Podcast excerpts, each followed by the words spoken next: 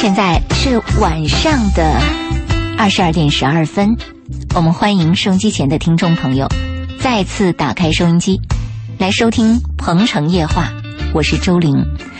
最近一段时间，深圳的春天真的是潮湿而又阴雨绵绵。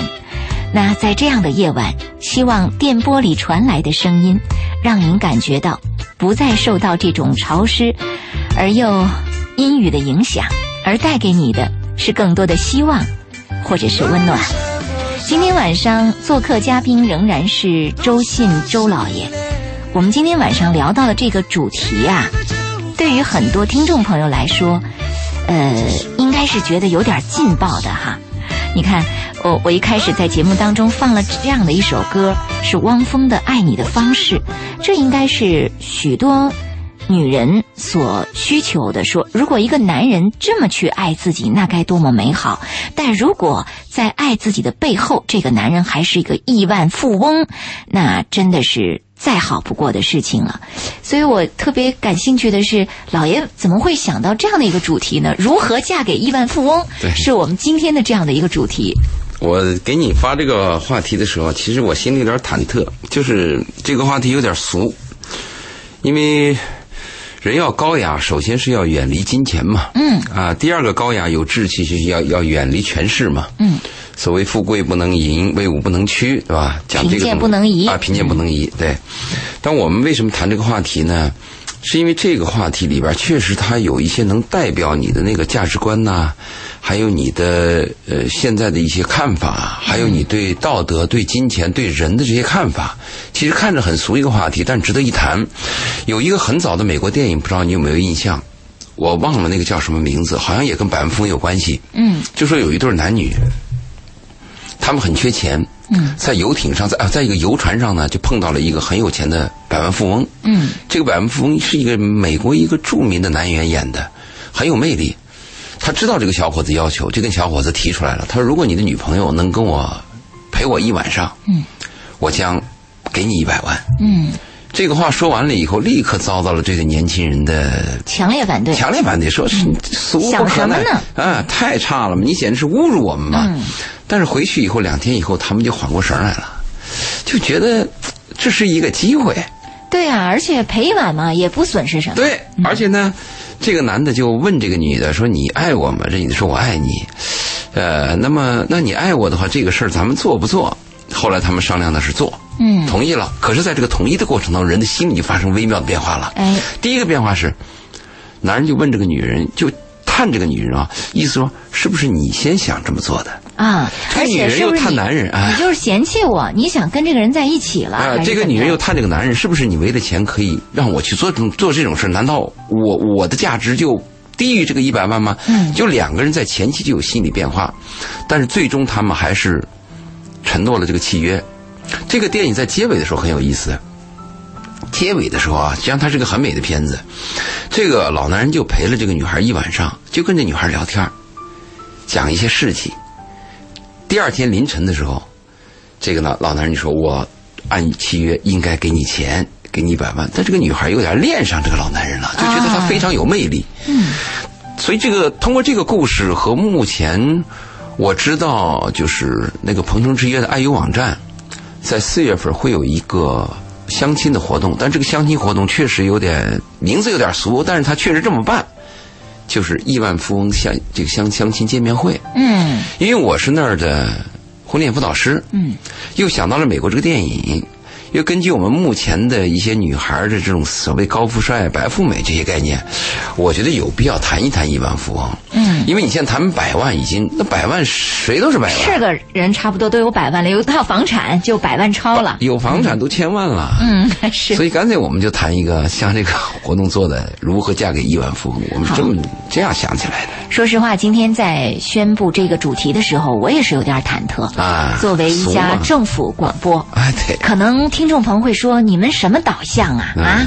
在节目里大谈特谈如何嫁给亿万富翁，不是把一些年轻人都给教坏了吗？”对，嗯，我们应该是畅谈的是关于爱情至上、嗯唯美的东西，是吧？嗯呃，，一钱如粪土。对，应该是追求一些更高雅、更脱俗、呃，更唯美的这样的一些情操的东西带给大家。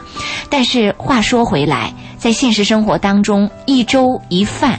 每天的锅碗瓢盆酱醋茶都是俗尘、凡尘俗世当中不可或缺的一些东西。如果不把俗事谈清楚，我们再去谈高雅的东西，恐怕很难入心，也很难让人去接纳。所以在今天的节目里呢，我们就先跟大家讲一下为什么会有这样的一个主题产生，这个背景和意图在哪儿，然后我们再跟大家好好的娓娓道来如何嫁给亿万富翁。当您听完了整期的节目之后，我相信您对这期节目又会有了不同的判断。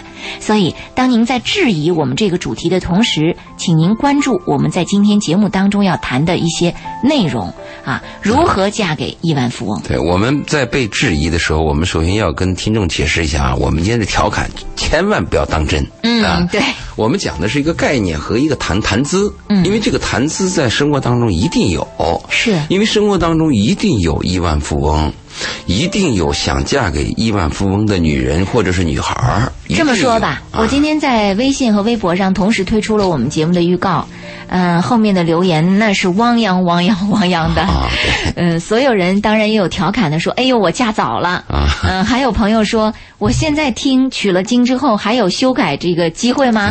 那还有朋友说我一定要听，尤其是单身的女子。嗯所以说，如何嫁给亿万富翁这个主题虽然带着调侃的成分，但它依然是现实生活当中许多单身女孩的一个愿望对和梦想。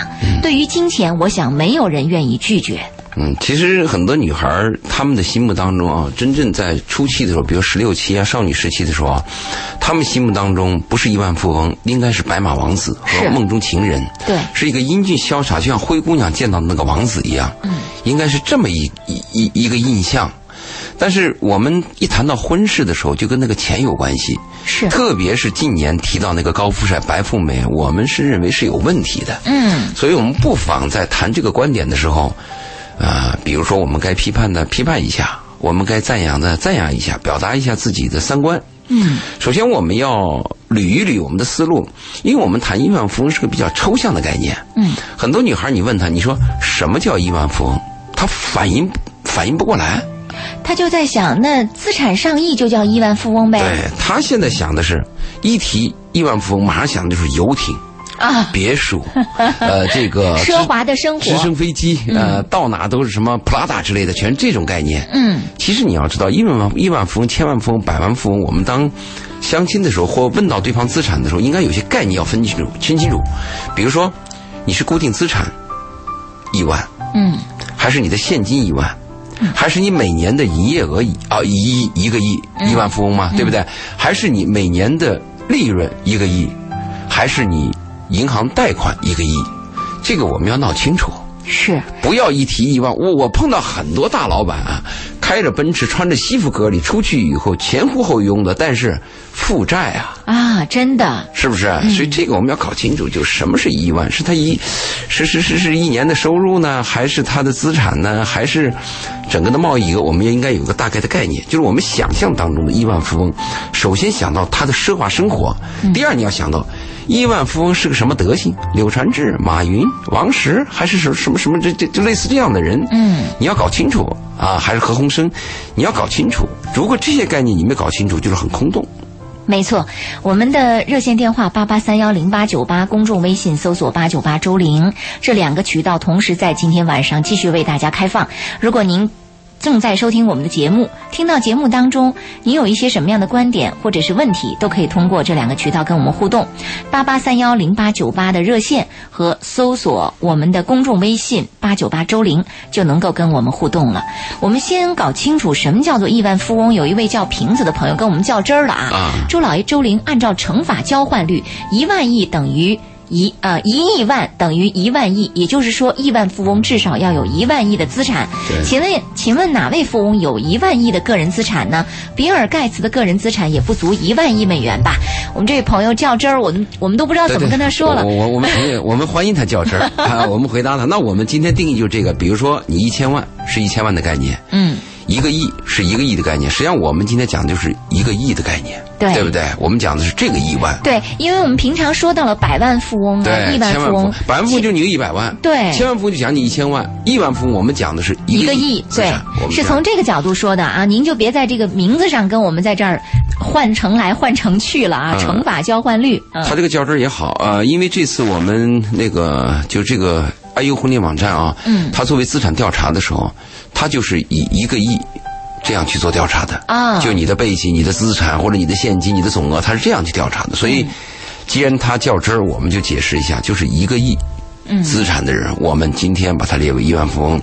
首先，我们要想亿万富翁你是什么样子的？我们不要一想到亿万富翁就是那么白马王子。注意啊，亿万富翁是白马王子的很少，嗯，除非是亿万富翁的儿子、可能是富二代，哎、那可能是白马王王子啊。嗯一般我们讲到亿万的时候，应该是一个比较老态的人，嗯是不是？就是很年轻的。我们说二十多岁，靠自己，靠自己？打拼就能得到这个亿一亿元的这样的一个资产。对，亿万除了像扎克伯格呀、比尔盖这种超人，嗯，这种亿万之一或者万亿分之一的一个人，才能出现这么。我们不谈，是我们讲普通人。普通人当一个男人或者一个一个努力奋斗的人，他赚到一定钱，嗯，能达到一个亿资产的，应该年龄在起码应该在四五十以上。是，我们就要考虑清楚。那你说，啊、田朴珺和王石这个年龄差，大家也知道。嗯，就你到这个亿万的时候，你一定要有一些积累的。嗯，我们讲，通常百分之八十、九十的人应该在四五十以上，甚至六十都有可能。是，那么这种人，我们就要想了，他不可能是单身吧？嗯，是不是？起码他有过婚史吧？对，对不对？好，如果一个亿万富翁，就像我知道的有一个叫 Se Segasa，西班牙有个公司叫 Segasa，Segasa 公司呢，我说这个公司呢，因为我原来是它的供应商，这个 Se Segasa 公司呢，它是做什么的呢？它做电池的，嗯，那个金霸王的电芯就是他做的，哦，他们老板就是亿万富翁，嗯，他们老板终身未娶。哦，终身未娶对。啊，，所以他在呃他的遗嘱当中啊，他写了一个遗嘱，嗯，就一旦他离世以后，这个公司整个的运作就是按那种体系分配，就没有归谁归谁的，就你在这个集团。你当总经理，你当 CEO，你每年是多少利润分配多少？他写死的嘛。嗯，所以当这个老板去世以后，他他这个公司一直是这样运作的。还是如常的运作，对并在遗嘱当中已经确定了。对，说像这样的亿万富翁，啊、一个人终身未娶的很少。嗯，对，大部分是结了婚。假设终身未娶啊，你嫁给他还真有点担心。不是，呃，中国姑娘还有机会吗？有机会啊有，机会。有有机会。不，他已经去世了。啊，去世了。这个老板，但是如果一个亿万富翁到了四五十岁、五六十岁，一直还没娶的话，没，我还有点担心比如他的这个个人心理啊、啊，他的身性取体向啊等等各方面，啊，你都要考虑呢，是不是？是是如果他一直没有娶，他身边有一个女人，那你插不进去啊，嗯很难插进去的。如果他娶了，那你得撬啊，嗯，这个撬行打碎一个旧世界，再建立一个新世界，这个难度是很大的呀。嗯，那如果说他离了婚，他要再娶，这个四五十岁、五六十岁的老男人眼光是非常挑剔的，那你就要想好，亿万富翁是个什么状态，他的资产是个什么情况，他的个人状态是个什么情况，我们要清楚，不要做梦。是其实我们今天谈的是就是不要做梦，我们的主题是不要做这个梦。对。但是你说不要做这个梦，但是很多人会拿一些故事来激励自己，一个故。事骗一帮子人，哎，你说你看那谁谁谁，嗯长相也挺挺平平的，他怎么嫁给谁？哎，她怎么就嫁给谁谁谁了，就能成功了？那邓文迪长得那么丑，对啊，怎么就嫁给了默多克？对而且最后还能跟英国首相有一腿儿你说这 东西人一讲就就对。扎克伯格的老婆也不漂亮啊，啊对是是吧？嗯呃这怎怎么回事呢？是吧？那自己的条件这么好，怎么就没有这样的一个机会呢？而且据了解，深圳是隐藏这个富翁非常多的一个城市，很多对，呃，所以那个呃，王石和田朴珺不是有了这么一杠子事儿以后，有有些女孩就做梦嘛。嗯，长江工学院有一阵子报名，商学院啊，是长江商学院就有一阵子报名不是很火热嘛？还有一些高级会所，还有一些高尔夫球会，就有些女孩专门去。嗯，我建议什么呢啊？呃，我这我是这样建议的，就是这种机会你去那儿倒是有，嗯，但千万注意，在这种高级场所或者有钱人的圈子里啊，很多有钱人他是猎奇，嗯就真正我们少女那个想的那个爱情，和我们那个一见钟情白呃白头到老的这种爱情故事，在这个环境当中发生的少。但我在想，真的是打定了主意要嫁给亿万富翁的这些女孩子们，她们是不是说我放弃爱情，我就奔着那个钱去，反而在梦想的这个角度，她反而不是那么虚幻了？她就觉得说，我就认定了，你只要有这个钱就行，其他的再说。这个你说对了，因为我们在婚恋辅导中发现一个问题，往往被剩下来的人呢，不是他条件差，而是他要求多。比如像周林刚才你说的，我放弃一切，我就找亿万，就跟我们那个刘嘉玲讲的，我只嫁县长。只要谁是县长，我就是谁，，我就嫁给谁。哎，如果一个人只有一个条件，而且死抠这个条件，其他都可以放弃的话，我相信全世界没有单身。嗯比如说我老男人，我就要找个年轻貌美的，嗯，我认定了就是要漂亮。比如说我要求二十五岁以下，就是要什么身高什么皮肤，你就要长相好。至于这个女孩赖不赖、懂不懂事儿啊，什么坏不坏，你都不管，会不会什么做饭，懂不懂什么人际关系来往，你都可以放弃。我就要漂亮，你一定能找到。那翻过来讲，我就要亿万。嗯，什么老不老啊，呃，这个这个有什么长得丑不病啊，丑啊丑不丑啊，嗯有什么麻烦事儿啊，或者是对我好不好，我都放弃，离了几次婚呐、有几个孩子啊，都没关系。都放弃，嗯我就认定了，我就这样的话，那个成功率确实比较高。啊哈，往往是只盯一条的人，他的成功率确实比较高。就像我们为什么说年轻的那个小男孩、小女孩，他这个结合率比较高呢？就是一个荷尔蒙。他没有什么别的这个多的想法。嗯啊，什么人文呐、什么修养啊，什么德性品德，他没有的。他就是我看上你了，我被你迷了，就这一点，我不顾一切了。是，好，时间关系，我们今天在谈到如何嫁给亿万富翁这个主题啊，在这个时段我们先聊到这儿，在下一时段回来，我们将接着这个主题和大家来探讨。也欢迎听众朋友通过热线电话八八三幺零八九八，公众微信搜索八九八周玲来跟我们互动。稍后见。这里是《鹏城夜话》，我是周玲，欢迎听众朋友的继续收听。我们的节目正在直播进行当中。呃，今天晚上聊到的主题是如何嫁给亿万富翁。听到这样的一个主题，可能很多人都会有很多的想法和联想啊。不管您有怎样的想法，我们希望您通过我们今晚的节目有所收获。今晚做客嘉宾仍然是周信周老爷。那在第一个时段，我们跟大家聊到了如何嫁给富。亿万富翁这样的一个主题的背后，我们一些想法，其实老爷刚才说了，就是想告诉大家不要做梦啊，嗯，呃，能够现实一些。嗯，我们讲到了怎么去判断一个真正的亿万富翁，到如何把自己的择偶观放在一个点上，可能就会简单一些。包括说嫁给亿万富翁也是同样的道理。对，其实我一直跟在跟女孩辅导的时候，我的意见是，一个男人呢，你们要重视那种挣小钱的男人。就比较细节的男人，嗯，那有些男人呢，一见面就跟你谈什么上亿呀，还有什么上千万呐，伟大的理想啊，庞大的计划，这种男人呢，往往是有问题的。如果我们接触一个相对年轻一点的男人呢，他讲的都是细节，啊，十万、二十万，甚至一两万，他都很重视。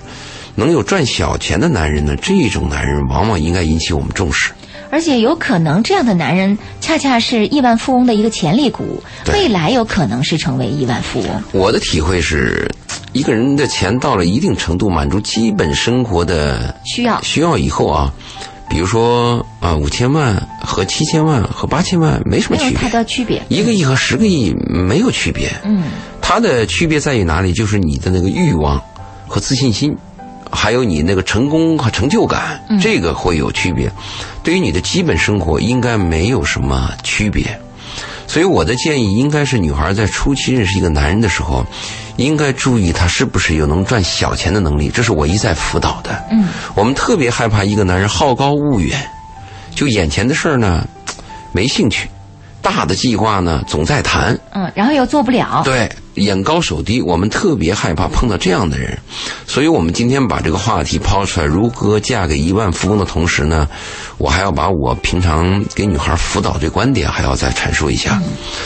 嫁给亿万富翁的时候，我们要明白一个道理啊，就是亿万富翁他有一个毛病，这个毛病跟所有男人的通性是贯穿的。嗯，他都喜欢新鲜。年轻的肉体，嗯，一定是这样子，是，嗯，难以拒绝。前几天我和我一哥们儿还在聊天，我这人老了吧，很很难过。我这年轻人吧不喜欢你，嗯，而这个彼此这个老年人之间呢也不喜欢。啊，是不是？因为老年人和老年人在一块儿，他嗅到的气息让人觉得感觉不好啊。对，后来我就问这哥们儿，我说你现在给你来一个老太太。你你或者是老女人，你喜欢吗？他说难。他除非是我在年轻的时候跟他有过一次恋爱，比如说初中的时候啊，或者我们过去有过一些朦胧的美好的东西，我们彼此比较了解。他如果这样的话呢，我对他也不是对他的身体感兴趣，我是对我们的情谊感兴趣，对过去的一段故事感兴趣。对，他说是这个问题。我说那你不是活得很背吗？他说：“所以呢，他说我们就觉得老了以后呢，就越来越悲伤。那翻过来讲，那亿万富翁呢，他们有条件去挑选。嗯，他们的交换不是说，我你喜欢我的身体，我喜欢你的身体，他是我喜欢你年轻，喜欢你的青春，但是你喜欢我的成就和钱。哎。”呃，话说回来，亿万富翁他自己是否也很清楚，说我就拿我的钱去交换你的青春，去交换这个东西，就是他他自己心里面是不是非常清楚？还是说他在找这个新鲜肉体的同时，他仍然也想追求一些情呢？其实亿万富翁到了那个份上，有人有了很大的成就啊，应该是具备一定的自知之明，嗯，对吧？应该明白，一个年轻的女孩跟我来往，或者愿意嫁给我。一定是跟我的钱有关系的，嗯，应该有自知之明，反而有一些百万千万的男人，嗯，倒缺乏这个自知之明啊。啊，四十多岁的男人，经常是嗯沾沾自喜，嗯，还是有点自得的感觉。我领了个年轻貌美的女孩，他以为这个女孩喜欢他这个人，当然我们不否定，也确实有值得爱的老男人，嗯，不否定，一定有，但大部分情况，应该是这个女孩喜欢你的钱包。嗯，所以我一再告诫一些半老不老的男人，我说你们不要得意，我说你们有衰退的一天，小女人会有暴动的一天，而且她喜欢你一定是你口袋的钱包，这个你要注意。那但是反过来讲，这个亿万富翁和老男人最忌讳的什么呢？就是你只喜欢他的钱包。啊，虽然他嘴上不说，嗯，但是他最忌讳的就是这个，这个特特别容易刺伤她的自尊心。嗯，所以相对女孩在跟，假说一个年轻女孩要跟亿万富翁或者跟一个成功的老男人来往，我建议是，一定要谨慎。所谓的谨慎是什么呢？就是要保护对方的自尊心。啊，干货来了哈！这想嫁给亿万富翁的这个女孩子们要注意听这一段啊。嗯，是你比如说，呃，我们看过一书写的那个喜宝吗，喜宝，哎、我在节目当中曾经说过嘛，这个亿万富翁他富可敌国，他找了一个年轻的女孩，这个女孩是，呃，可以说是倾城之美啊，嗯，他在在这个老男人心目当中是一面难难难忘，嗯。所以他就最后追了这个小女孩，邀请这个女孩到他的城堡吃饭。当天晚上他有几几个举动，第一个举动是带这个女孩参观这个女孩的房子，他说今天晚上你住这儿。嗯他说：“你看看你的卧室吧。”这个女孩呢就看了他的卧室，哈，她把那个衣帽间打开以后，她感到非常吃惊。嗯，她怎么搞的？所有的内衣，全是她的尺寸。她尺寸，而且她喜欢的，嗯，是的，她感到非常吃惊。嗯接着呢，又到了那个客厅，老男人说：“我要送你点钱。嗯，”打开以后全是现金。这个女孩也也就问了他一句说：“那你给我钱，为什么不给张支票？”对呀、老男人说：“你知道吗？支票和现金都是钱。”但感觉不一样感。觉不同。他说现金就好好比一个美丽漂亮的女人的裸体，他更刺激。确实，感官刺激。他跟那个女孩讲，后来晚上吃饭的时候，谈的就有点密切了嘛。嗯密切的人有时候就会口无遮拦，嗯就会本能的说些话，就谈起了老男人年轻的时候学那个长笛。嗯老男人说：“我给你吹一曲吧。”嗯老男人的意思就是我除了我有钱之外，我也是有艺术才能的。对，就是你应该爱我其他的东西。是，但是呢，这小女孩就多了一句嘴。嗯那你什么时候学的这个？好，老男人说我啊，大概是十四岁嘛，十三岁学的。小女孩不经意就说了一句：“那不是很早以前的事吗对啊，？”就这么一句话。刺伤了老男人的自尊心对，心。老男人就说：“言外之意说，你说就是你太老了。啊，”老男人一下就难过了，饭都不吃了。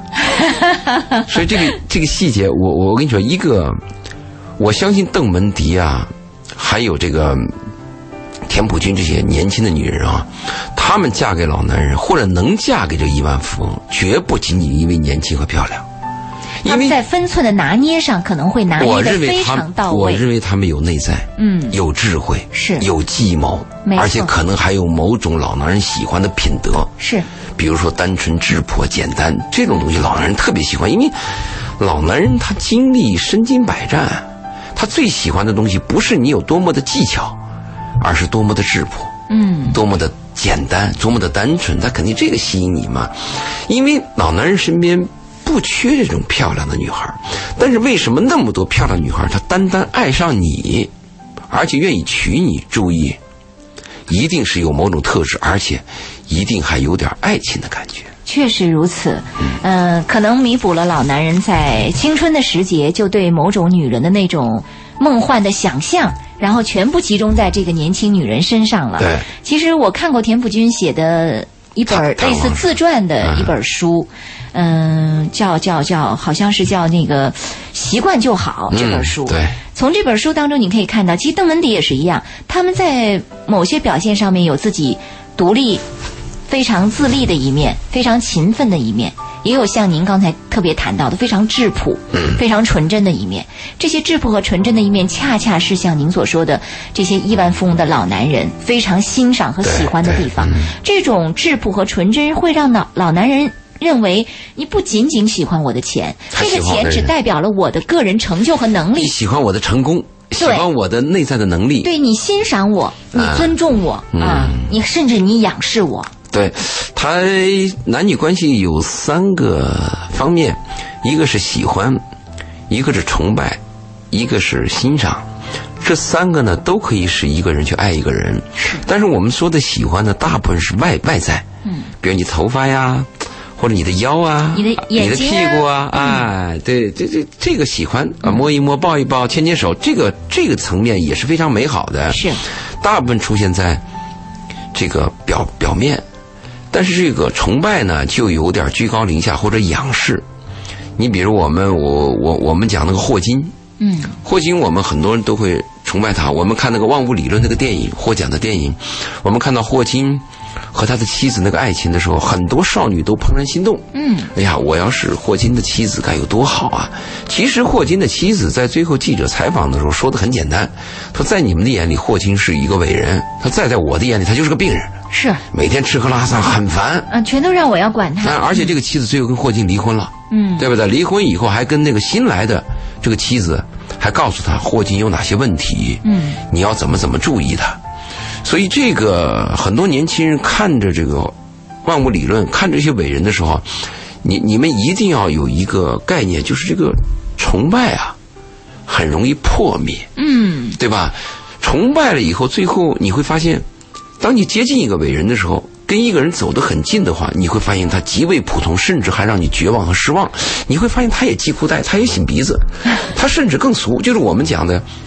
仆人眼中无伟人，嗯护士眼中无伟人，讲的就是这个道理。确实，呃，有时候那个崇拜是因为距离而产生美，对是虚构出来的一个因为是，不知道产生美。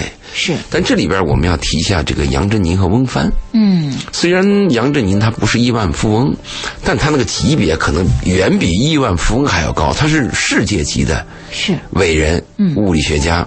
就他们这段恋情呢，我们有很多人去评论。其实我认为，我们任何一个人旁观者啊，没有权利去评论人家的私生活没错和他们的爱情。嗯，但是我对杨振宁有一点感到失望，就是记者在采访他的时候啊，杨振宁有一段话这样说的，他说：“你们都关心我和翁帆的这种事情，我可以用我们的行动向你们证明，我们的生活几乎是幸福的。”嗯，啊，我们一定是像爱情一样，怎么怎么的，讲了一段这话。其实我要是杨振宁，我会这样回答：嗯，你管得着吗？对，关起门来我过我们过我们的日子，自己的事跟你有什么关系？如果是我我我对那个记者有好感，我会这样说：嗯，我说你应该明白，所有人的爱情和婚姻都会出问题。是我和翁帆也是人，我们的问题更多，对我们的难度更大。对，这这是就比较接地气儿了。对反而是在说这样的一些话的背后，你会感觉到是不是他刻意要去掩掩饰什么，或者刻意要表现什么？我是认为男女之情啊，他们自己那个爱和他们自己那个情节，我们旁观人很难了解。嗯真的，真的很，他有些很隐私的东西你很难了解。你比如说，我们原来不是那个曲美凤不是出事儿吗？嗯，曲美凤，曲美凤出事儿以后，我在我的节目当中还谈过，就是那个就那大脑袋那个鲁豫，嗯嗯。高高在上的跟曲美凤有段对话，嗯，把曲美凤这个私人的这个床上这个一这个碟片在市面上一流传了以后，嗯，曲美凤就马上就成为了一个罪人和一个恶心的人了。众矢之的，对，而且鲁豫在采访他的时候高高在上，问他：“你以后还会有爱情吗？”而且还强调曲美凤，我指的是男女之爱。啊不是你爸爸妈妈，不是你的亲人，你的哥哥弟弟对你的爱，非常的那个讽刺，非常的狠毒。徐美凤当时说了一句话，她虽然很弱势，但这个曲美凤的概念非常清楚。她说：“至于我有没有爱情，那要看别人了。”也就是说，那个男人对她有没有爱情，不是我有没有爱情的问题。在在在在在那个鲁豫的概念当中，认为一个女人的你的私情、你的性、你的欲望、你的床上事儿一旦公布，你就没有爱情了。是什么概念？那好，那我想反问陈鲁豫：好，那有爱情的女人就没有床上，就没有性，就没有脱衣服的时候，我非常愤怒，而且我对那个曲美凤，我当时我看到她，我有点心疼。嗯，她在公共场合那么多人啊，鞠躬道歉。我认为我要是曲美凤她爹，或者我要是你曲美曲美凤的男朋友，我就告诉他，你没必要鞠躬，你没有道歉。对，凭什么要鞠躬道歉？凭什么那是他的私生活我自己生活，唯一一个道歉是道什么呢？我要跟我们那个政治团队道歉，因为我这个事儿使我们的政治团队在竞选当中受到了影响，损失和影响嗯这个我要道歉。我跟别人你管得着吗？我每天上几次厕所，我提几次裤子，跟你有什么关系啊？所以我就在这个问题上，我就特别看低陈鲁豫。嗯，所以我就通过这个杨振宁和翁帆这个事儿啊，旁人、普通人没有权利评价，而且杨振宁和翁帆应该告诉所有人：你甭管，你算老几？确实，我们今天晚上节目可能要火啊，因为我们节目里提到了数人的这个名字哈 估计放到喜马拉雅上面或者放到什么土豆、优酷上面，点击率应该是蛮高的了。对，嗯，今天晚上我们的主题是如何嫁给亿万富翁。其实。每周四周老爷来做客，也是一个很难得的机会。我们也欢迎听众朋友通过热线电话八八三幺零八九八，公众微信搜索八九八周玲，利用这两个渠道来跟我们互动。您在现实生活当中，在情感和婚恋当中遇到什么样的问题啊，都可以通过我们的热线和微信来。求助啊，我们也会这个通过这样的一个渠道回馈给大家。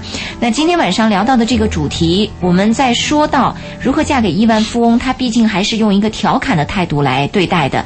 我们更希望的是告诉大家，其实嗯。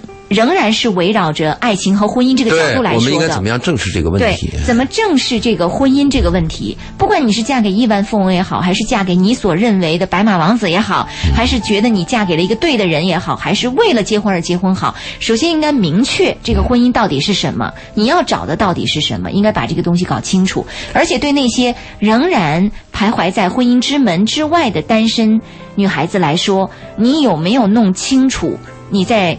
想嫁人的这个过程当中，有没有弄清楚你是不是集中给集中到了一个点上？就像老爷经常说的，说为什么很多女人容易剩下呢？是因为她考虑的东西就都太模糊了，都不明确。对，什么都想要。嗯嗯，我们我们在婚姻的选择当中是这样，我们曾经也有过辅导。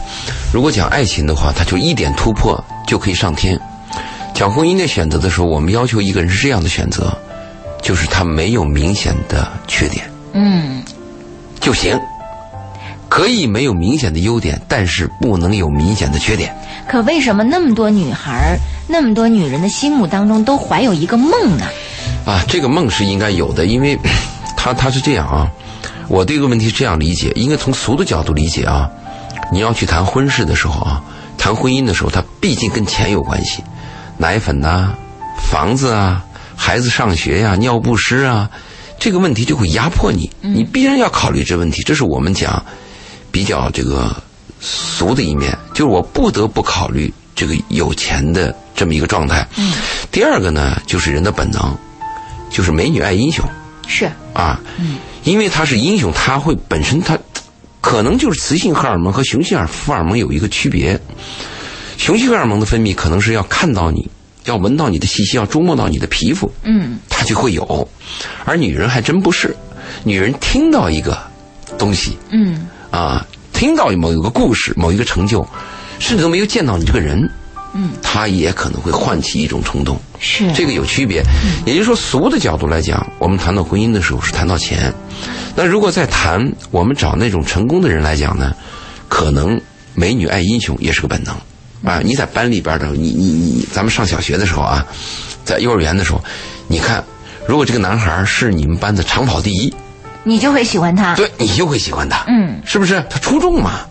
如果这个男孩在某一次什么大的一次辩论赛当中，他又能得一，他会收到很多的那个情书，嗯，这是一个本能。确实，这种本能其实，在现实生活当中，你会发现，每一个时代女人爱的都是这个时代的一个成就者、成功者，或者是所谓的众人眼中的英雄。一定是，嗯，但是我们，我我我们一定要明白个道理啊，就是嫁入豪门之后的人，我们很多人说过得比较差嘛，嗯，我们不是有这样的话，说我到底是在宝马车里哭，还是在自行车里笑？我们有过这样的辩论吗？是，而且有的女人大言不惭的就在公开场合谈嘛，我宁愿在宝马车里哭，也不我愿在自行车上笑对。其实讲婚姻的话，我倒同意这个概念。啊。但是如果我们讲爱情的话，真跟这个没关系。嗯。但有一个问题，在自行车上笑，你就断定它是爱情吗？嗯，很难断定。而且在自行车上是永远笑吗？没错，你很难断定。再把宝马车里哭，他就永远哭吗？他没有乐的时候吗？是啊，啊，我们看问题不能绝对，不能极端。嗯我就认为人呐，有得必有失。嗯就你在得到这个问题的时候，你一定要接受这个失。是你不能我得到了一种东西，我还还抓住那个对，想快失去的东西还不放，啊、是你这不可能的嘛？如果这样的话，那你就跟自己过不去了。比如说，我要嫁入豪门，我要嫁入嫁给亿万富翁，那我就要接受他的挑剔，嗯接受他那些规章制度，接受他那个繁文缛节，嗯，我认了，因为我就要嫁给豪门嘛。是所以这个问题我们一定要有得有失，嗯。有得必有失，但是有失还未必有得，哎，没错，这一点大家要认清楚哈。要清楚。嗯呃，如何嫁给亿万富翁？可能现实生活当中，很多朋友都会有各种各样的问题。你比如说，亿万富翁是不是都是喜欢这个年轻漂亮的呀？那为什么有的亿万富翁就拿嗯，哪怕是新贵啊、碰到的，怎么也有娶的看起来相貌平平的呢？刚才老爷也说到了，说这个内在有缘分，性格啊、嗯缘分一定有这等等赢。他的东西。啊，都存在，所以这部分你要考虑你有没有。那亿万富翁喜欢的内在会是哪一种内在呢？就是一种刚才您说到的质朴和这个这个单纯，美，好，嗯，可能还有点小技巧。还有点小，这这好难。综合在一起啊，嗯质朴、单纯和这个计谋，这综合在一起是怎么综合的？你比如说，我们对邓文迪那杯咖啡的问题，我们不是很多都在评论吗？对就为什么飞机上或者酒会上，邓文迪那杯红酒偏偏的洒到了默多克克的身上，对，嗯，他这个是有问题的嘛？嗯这么巧吗？对呀、怎么这么巧这？个概率，这个概率就跟那个火星下来为掉块石头砸死一个人的这个概率都都只能说小，邓文迪他当时所抱的唯一的一个心愿就是说，我就要和有成就的、成功的男人在一起。我为什么说要有点有点技巧呢？这个技巧确实也比较重要，而且邓文迪我们分析他不但有技巧，他还有心劲儿。嗯，因为他在跟默多克之前，他跟一个人正在恋爱，啊，他是因为这个恋爱的身份和这个婚姻身份。哦，不是恋爱是婚姻，婚姻。身份他出了国，嗯，在酒会上遇见了默多克，那么这杯酒就洒上去了。从此就有了这段故事嘛。嗯，我们知道这个嘛，而且我们还知道，默多克在跟他的婚前财产协议讲得很清楚，就财产跟他无关嘛。嗯哼，但是其中有一条，就一旦有了孩子，那么这个财产跟孩子有关。那财产跟孩子有关，那就跟邓文迪有关。是而且我们知道，默多克跟邓文迪刚结婚不久，就查出了默多克的前列腺癌，是，要把前列腺切除。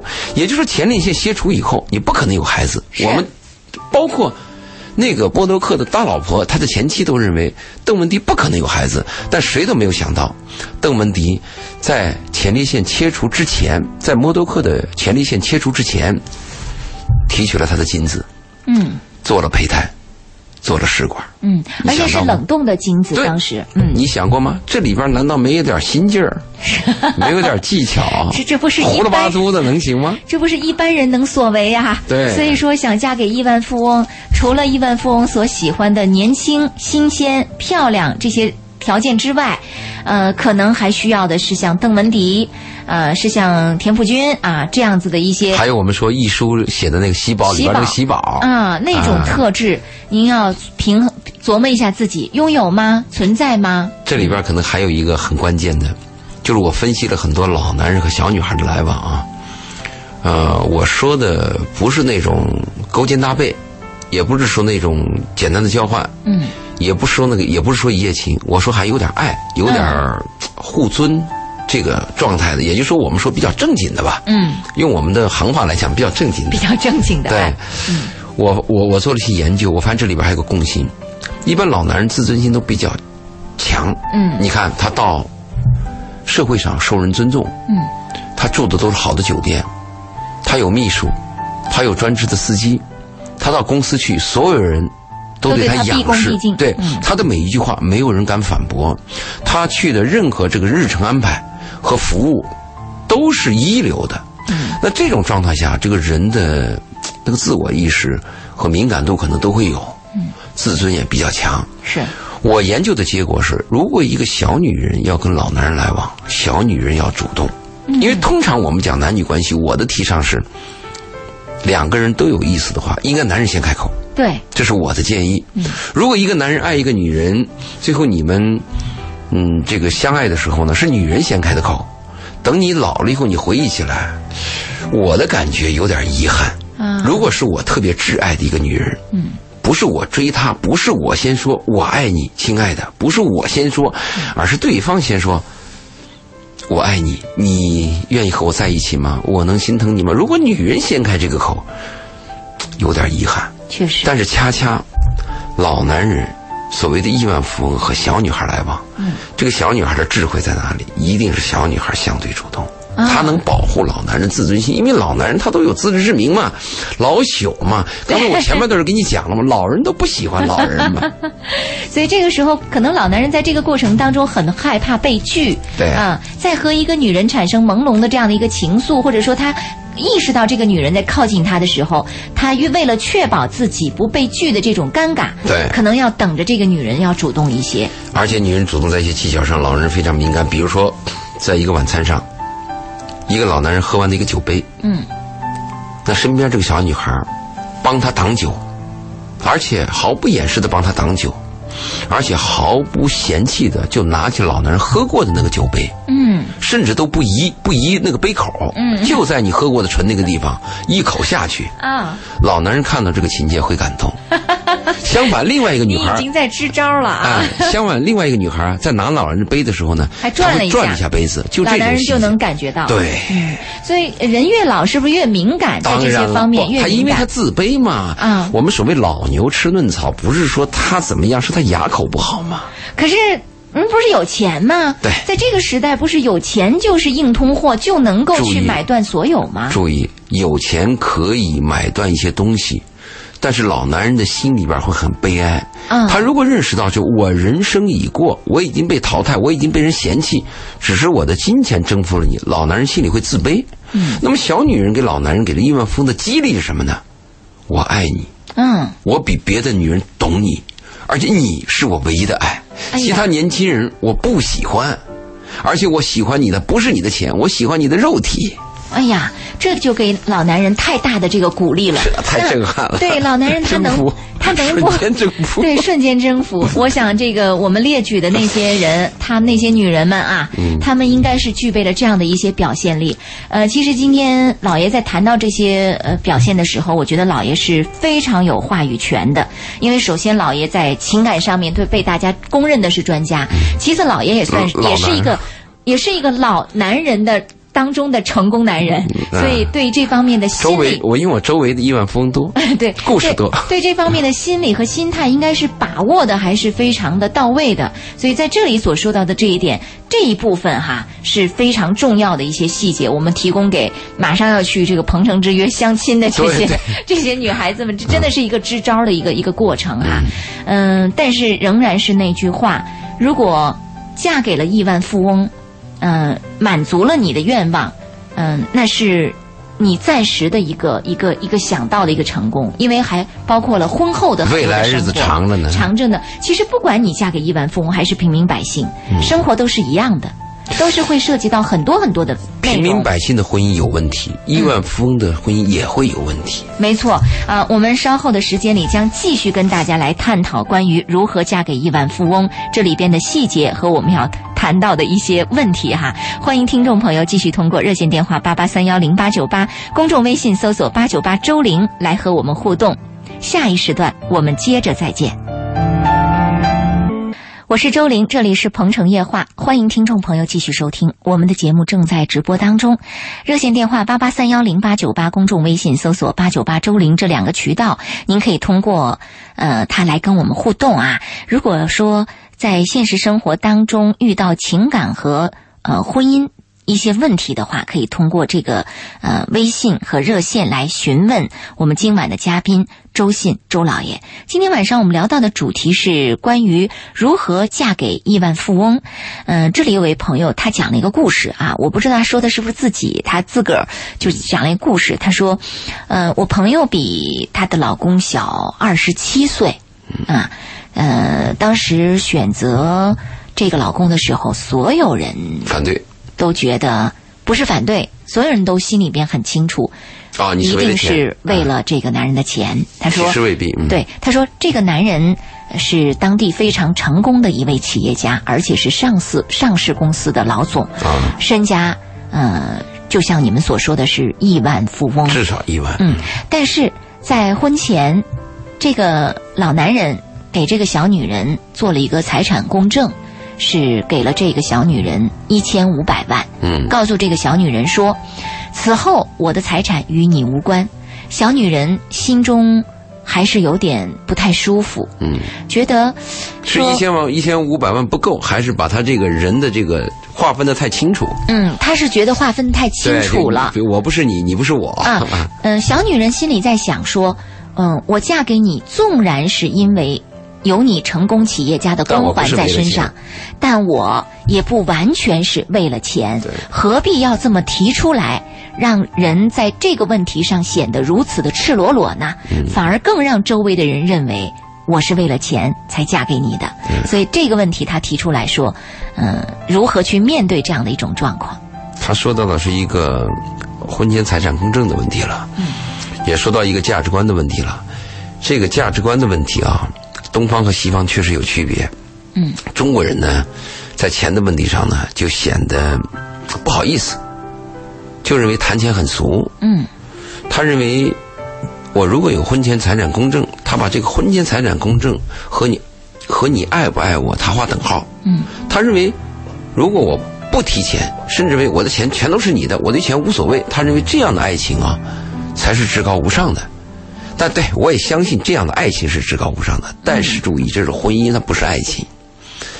我倒是建议什么呢？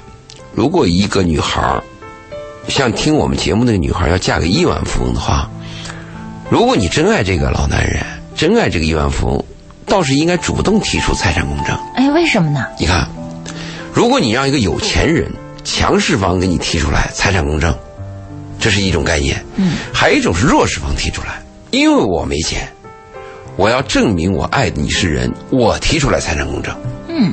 对不对？我爱的你就是你的人，我不要你财产公证。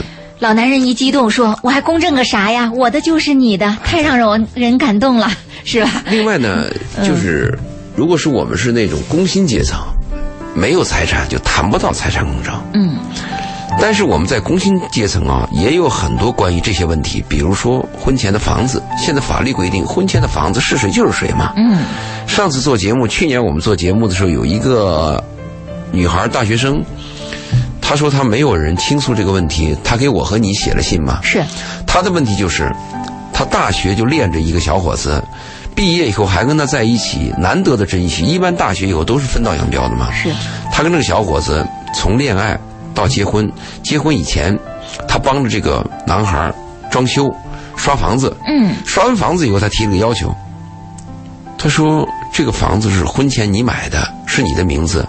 现在我也忙了半年，我也要成为你的妻子，我要成为一家人了。应该写上我的名字。他这样问，他还没说应该。嗯，他可不可以把我的名字加上去？对，是对方说 no 这个信息。嗯，对方。否定。嗯否定以后，他为难了，他问我们应该怎么办嘛，对不对？嗯，我们做对那个问题还专门做了阐述和讨论嘛。所以这个婚前财产的问题，这是要不要谈的是一个概念的问题。再一个，啊钱跟爱联不联系到一起？钱跟爱是联系到一起的，但是钱跟婚姻是怎么连？钱跟爱情怎么连？我们要区分出来。钱跟爱情基本上是不连的。啊哈，对不对？如果这个女孩爱这个老男人是爱情，你跟我财产公证和不公证和有没那一千五百万都无所谓，嗯那这是爱情嘛？因为我们讲爱情是无条件的嘛。那至于老男人对他来讲，公正不公正，那也是应该跟钱没关系，但是婚姻就有关系。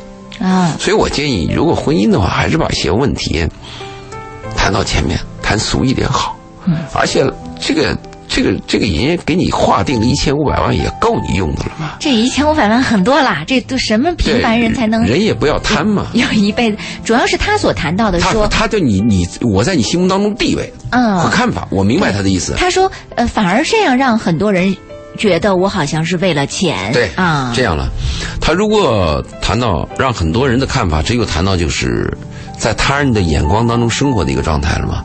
就像刚才我们谈到杨振宁，嗯，谈到曲美凤，嗯，谈到隐私被人发现或自己的私生活被人质问，无所谓。对不对？让别人去说，走自己的路，让别人无路可走。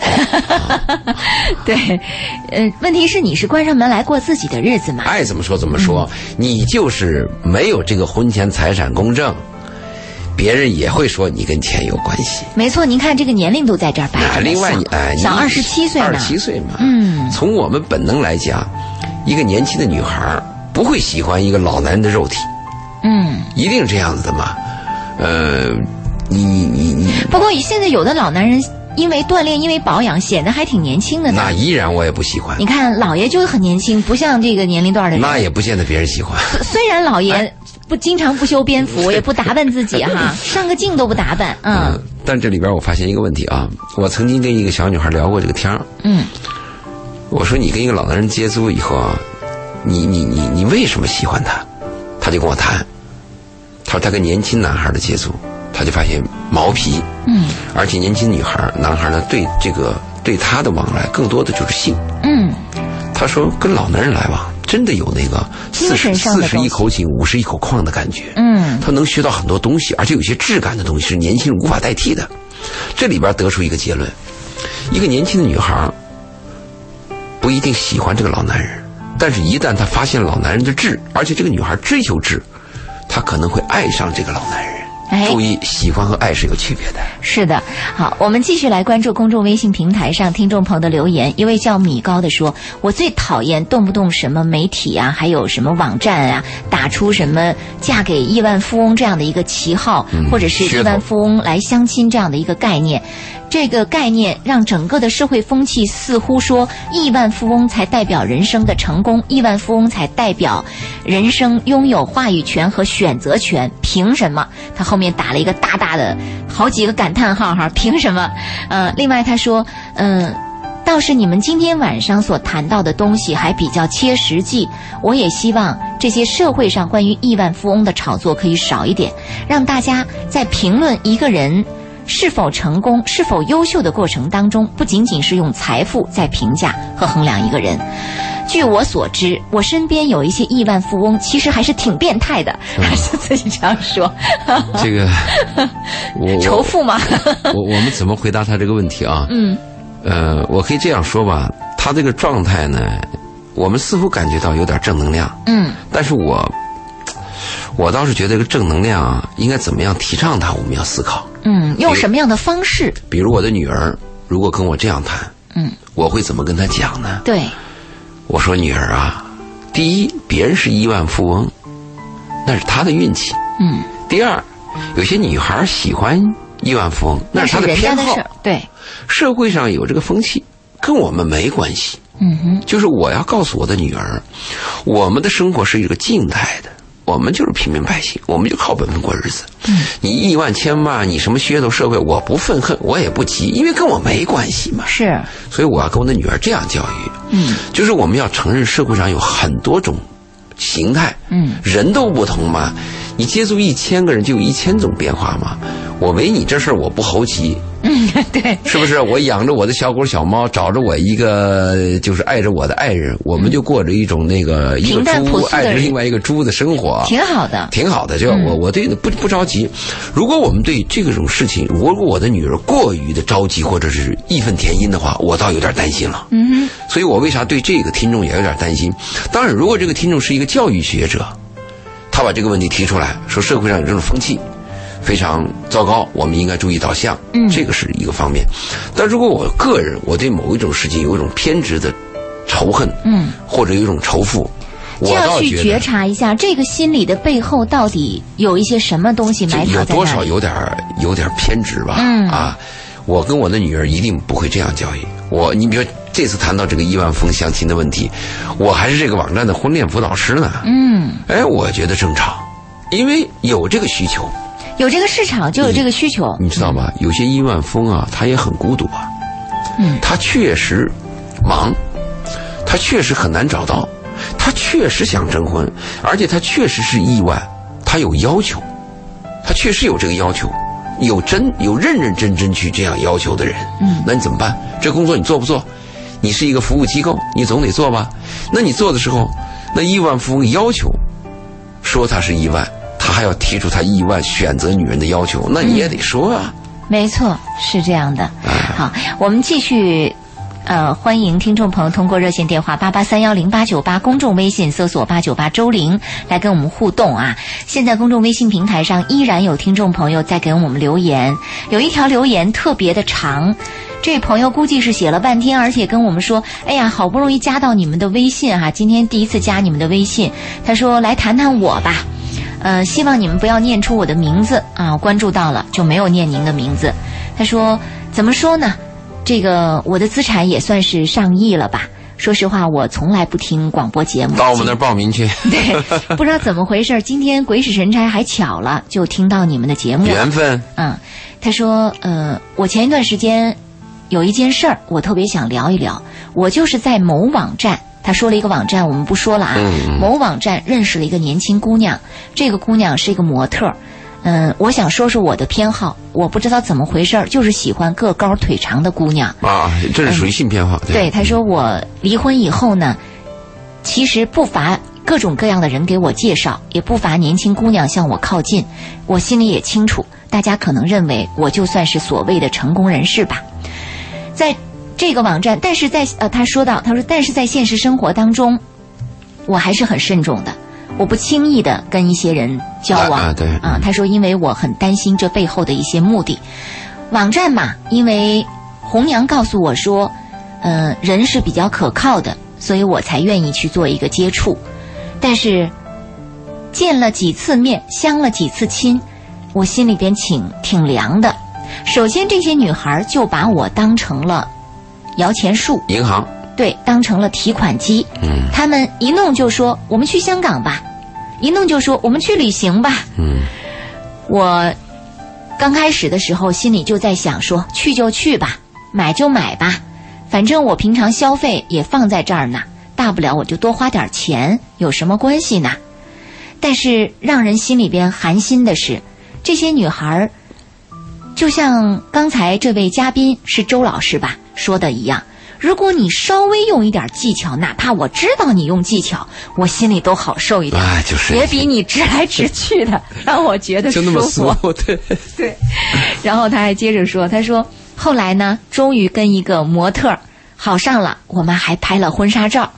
结果呀，我留了一手，没及时的领证。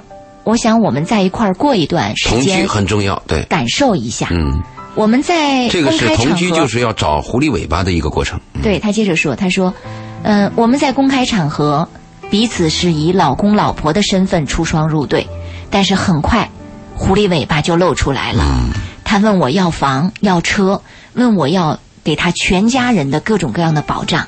刚刚我还听到你们关于婚前财产公证的这个事儿，因为我们毕竟没有结婚，还属于这个同居的状况。”所以对他的这些要求，我告诉他说：“我可以给你买车，但可不可以不像你所说的那个牌子啊？因为你刚考了驾照，我们可以可不可以把这个牌子降低一点？”嗯，他说的牌子可能是比较高。卡宴呀，什么玛莎拉蒂？对对对，可能比较高的牌子啊，他没说什么牌子。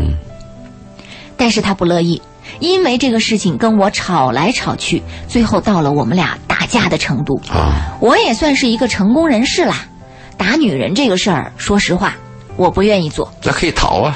但是，他实在是把我逼急了，我确实打了他两巴掌。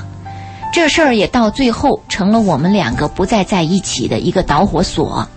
说实话，虽然是亿万富翁，但是在相亲路上那都是血泪史啊！真正想找到所谓的什么懂你、爱你、不看重你的钱、愿意和你在一起的女人，简直太少了。我本人看起来并不老，我年龄也就是四十多岁，在深圳像我这样的人其实不少，但是大家都摇头叹息。有时候我也在想，是不是因为我们太喜欢追求漂亮女人，而漂亮女人当中确实没有真诚的那些人的存在？我也想请教我们今天的这位人生导师。他这个，嗯，今天这个微信很有价值啊，很有价值，很有价值。嗯，他讲了一个什么问题？你从这看啊，这个男人是比较单纯的啊，真是比较单纯，是非常可爱的男人。如果一个女人错过了他啊，真是非常可惜。嗯，所以在这个问题上呢，我们要有两方面的辅导。第一方面的辅导啊，应该是给亿万富翁有一个辅导。嗯哼，如何识别对的他？这是我讲过的一个课。嗯哼，就是我们看女人的一些细节，或者是看人的一个细节吧。如何识别对的他？女人怎么样找到一个对的男人？男人怎么样找到一个对的女人？这个课是要上的。虽然他是亿万富翁，往往亿万富翁他他的时间可能更少，也就是说，他在他的专业上可能是亿万，由于他的精力有限，那么他在他生活和人文的方面可能是零，是，可能是个穷人。没错。他应该去接受我的，听我的课，接受这种辅导。其实我倒建议他什么呢？不要把这个亿万标出来，可能会好。嗯，是不是？但是您看您说的那个网站《鹏程之约》，不就是打出来的旗号说亿万富翁对在寻觅对象吗？对对对，所以我跟他的建议什么呢？他去这种网站，比如去我的网站，如果听我的建议，我跟他的建议就说，你可以交那个 VIP 的钱。嗯，比如说亿万富翁，他要求是一个人是二十万或者三十万，我给你交了。嗯，但是我的身份隐含，但是我可以挑人，我在暗中观察，对不对？比如说我喜欢了一个女孩，那我就要她的照片，要她的资料，要完她的支票，我要微服私访，嗯，我要了解她父母的职业，我要看这个女孩平时跟其他人的交往，嗯，我要看他有没有个正经工作。像这个一万就有问题，找什么模特啊？他喜欢个子高腿长的嘛，那别的要腿，篮球队要腿长。气质不一样。你要知道，模特属于这种文艺界的这种走穴的这种公司，嗯，生活都是飘来飘去的，嗯嗯嗯而且很虚荣、很浮华。那么经常是模特一完，这个老板邀着吃饭，那个要求什么再再再来一场，这个非常危险。首先，你这个选行业要选好啊对吧？那其次呢，你把她微服私访好了，你再接近他嘛，这样成功率高嘛，是不是？另外，有权说不，嗯，啊，你不要因为对方漂亮。因为她漂亮，她说什么说什么都答应，但是也好，这个女孩如果在你面前忘乎所以，嗯，什么都要也行，对你识别它反而更好。是我们特别的怕领了证以后才原形毕露。哎，是啊，好在你没跟他领证呢。而且像我们这么单纯的这位朋友，估计也不会做什么婚前财产公证，得还分你一半家产。啊如果听我的话，嗯，一定要，哪怕你特别的喜欢这个女孩儿，哪怕这个女孩儿是你认定的，嗯。这个环保型的特别可靠环保型的啊，你嗯都要做婚前财产公证，是这个是对双方负责任。没错啊，因为你那个亿万富翁啊，还有你的公司，还有你的财产呢，嗯，它牵扯到其他的一个团队的运作呢。如果你一激动，啪，你来这么一下，最后人家给你弄你一下，你很悲惨。而且男女关系啊，翻手为云，覆手为雨。嗯，除了有一种关系，就是你跟他有过生死之爱，嗯哼，除非你跟他有过患难之交，真的你知道他的品行，知根知底。除了这个以外，其他的都危险，而且男女关系真的是非常危险。所以别人说，庄老爷你做情感节目的，我一再告诫对方，我不是做情感节目的，我是做男女关系节目。男女关系节目首先谈的是男女之间的恶，人性本恶，七宗罪。我不谈那种男女美妙的什么琼瑶小说啊，对吧？不谈那种电影当中的爱情诗歌，也不谈什么这种，呃，什么当你老了这种，这种很好的这种词句都不谈。我首先谈男女之，谈人性之恶。嗯，如果这个观点你有了，我们再去接受一些东西就比较好办。所以这个是这哥们儿，你找我吧，我给你辅导一下。